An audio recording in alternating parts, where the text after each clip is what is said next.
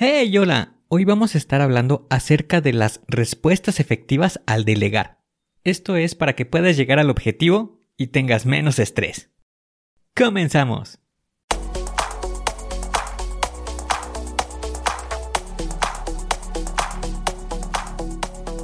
Bienvenido a Planea y Organiza. Para sobresalir en el trabajo es necesario contar con las estrategias para poder crear planes y organizarte de la mejor manera. Con esto se reducirán los problemas como el estrés y la incertidumbre. Para que tenga resultado, lo más importante es aplicar las herramientas. En Planea y Organiza hablamos de las estrategias que se utilizan en las mejores industrias, para que así tú puedas saber qué hacer, cómo proceder y encontrar un porqué. Por último, te ayudamos dándote los pasos a seguir en cada estrategia para que los apliques en tu oficina y así puedas llegar a la meta crecer de manera profesional y personal. Te vamos a compartir las herramientas que utilizan los líderes para planear y organizar y así las utilices y ponlas a prueba. Soy Ángel Hernández y si me lo permites te voy a acompañar en tu camino paso a paso. Comenzamos.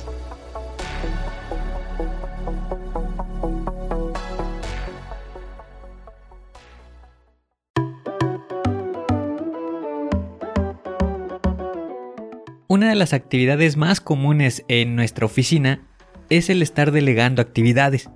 Imagínate que te encuentras en tu trabajo y por alguna situación te tienes que acercar con una persona de otro departamento para pedir cierta información. Puede ser que cuando estemos realizando esta actividad nosotros mismos digamos, eh, no te preocupes, yo lo reviso. Por esta situación nosotros mismos terminamos haciendo las cosas de algo que nos pudieron haber ayudado. Y entiendo ese sentimiento de frustración cuando ocurre esta situación.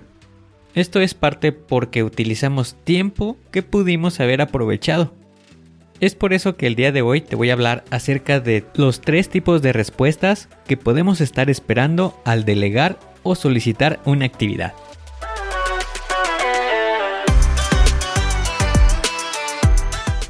Al primer tipo de respuesta le podemos llamar adquiriendo de nuevo la responsabilidad. Esto quiere decir que cuando tenemos la intención de solicitar algo o delegar una actividad, la responsabilidad vuelve a nosotros. Puede ser por las siguientes respuestas que estamos dando.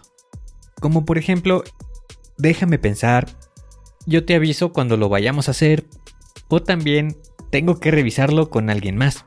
En medida de lo posible, evita dar este tipo de respuestas.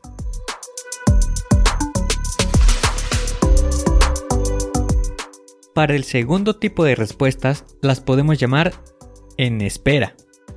Estas las podemos identificar cuando no se llega a un tiempo determinado. Podemos estarla considerando como una delegación parcial. Estos son algunos ejemplos para que puedas identificarlas. Cuando digamos por respuesta, oye, si tienes tiempo, esperemos hasta que se dé esta condición, entrégamelo cuando puedas, o también entrégamelo cuando termines. Y la respuesta se queda en espera.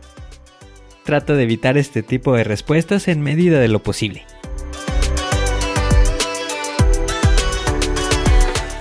Y el tercer tipo de respuesta son los acuerdos de responsabilidad. Y estas son las que debes estar aplicando, ya que el progreso y el avance es más probable que vaya a estar ocurriendo. Algunos ejemplos que puedes dar para este aspecto es preguntar, ¿cuándo consideras terminarlo? ¿Cuál es el plan que estás considerando? El objetivo de esto es que se obtengan respuestas que sean definidas en actividades y en tiempo, para así llegar a un compromiso entre las dos personas.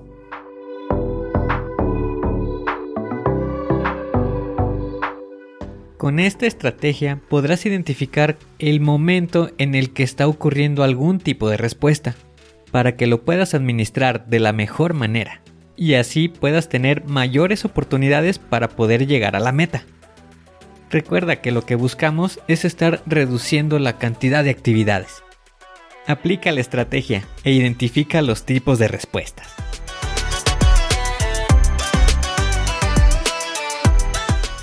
Hoy tienes la oportunidad de hacer un plan, de poder organizarte, de ser mejor. aplica las estrategias. Suscríbete al podcast y deja 5 estrellas. Y si quieres conocer más, visita la página angelhernandez.club.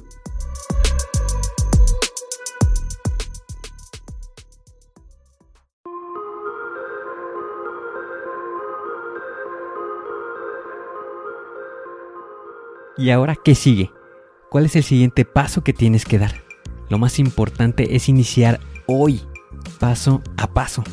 Pero empieza para estar más cerca de alcanzar tu meta. Las herramientas de las que hemos hablado ya las conoces, pero el problema es que no las utilizamos. No las pierdas en el olvido. Continúa utilizándolas y así continuarás mejorando.